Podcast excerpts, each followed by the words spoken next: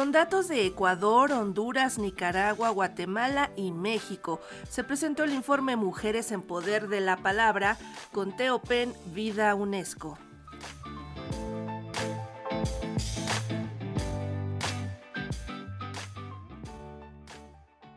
Apenas es un programa piloto, pero para las diversas instituciones que colaboran, incluso para el sector, resume lo que sucede no solo en el ámbito de los cinco países donde se desarrolló el estudio, sino más allá, como explica Alicia Quiñones, coordinadora de programas para las Américas del PEN Internacional, al hablar acerca del informe Mujeres en Poder de la Palabra, con Teopen Vida UNESCO. Este informe no es solamente un informe que hoy se presenta en papel o en un informe que ustedes pueden descargar en la página de PEN Internacional, sino que este es un informe vivo. Hoy ya comenzamos a recibir retroalimentación de escritoras, de periodistas desde distintos países y es lo que va formando este trabajo para entender el nivel en que las mujeres eh, están involucradas en las tomas de decisión, en los lugares, digamos, de privilegio o de visibilidad para su trabajo en el área editorial, en el área cultural y también en, distintas, eh, en el área periodística y editorial.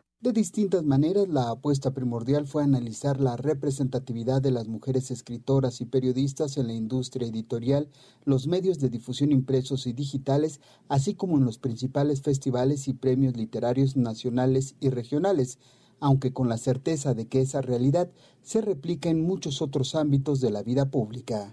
Es un informe, este informe que el día, el día de hoy presentamos, eh, evidencia la falta de equidad y participación igualitaria para, para escritoras y periodistas en cinco países de América Latina, Ecuador, Guatemala, Honduras, México y Nicaragua. Ofrece información específica sobre la discriminación sistémica arraigada a, las industrias que he mencionado.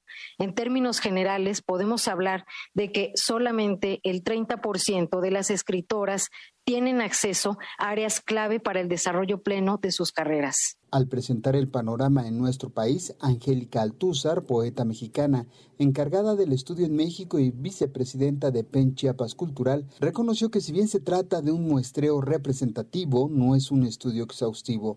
Así, por ejemplo, se eligió a cuatro suplementos aparecidos en Milenio, La Jornada y El Universal la participación en estas páginas es de 74% de participación masculina, perdón, 75% y solo el 25% de participación de mujeres. En el suplemento cultural Laberinto de, de Milenio, que resulta ser un poco más equitativo, hay 44% de participación de las mujeres.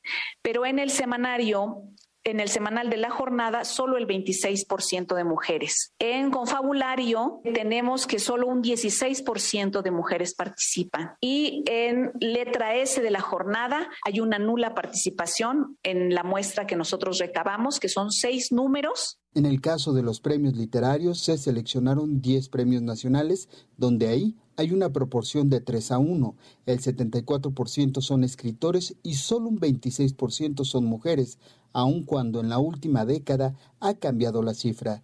Los datos terminan siendo reveladores de lo que sucede con las mujeres en el mundo de la literatura y del periodismo las eh, industrias editoriales más importantes no están apostando a la revisión de la obra escrita por mujeres, a la promoción y divulgación de esa obra, pues obviamente pues no están en los catálogos editoriales de las novedades de las librerías del país.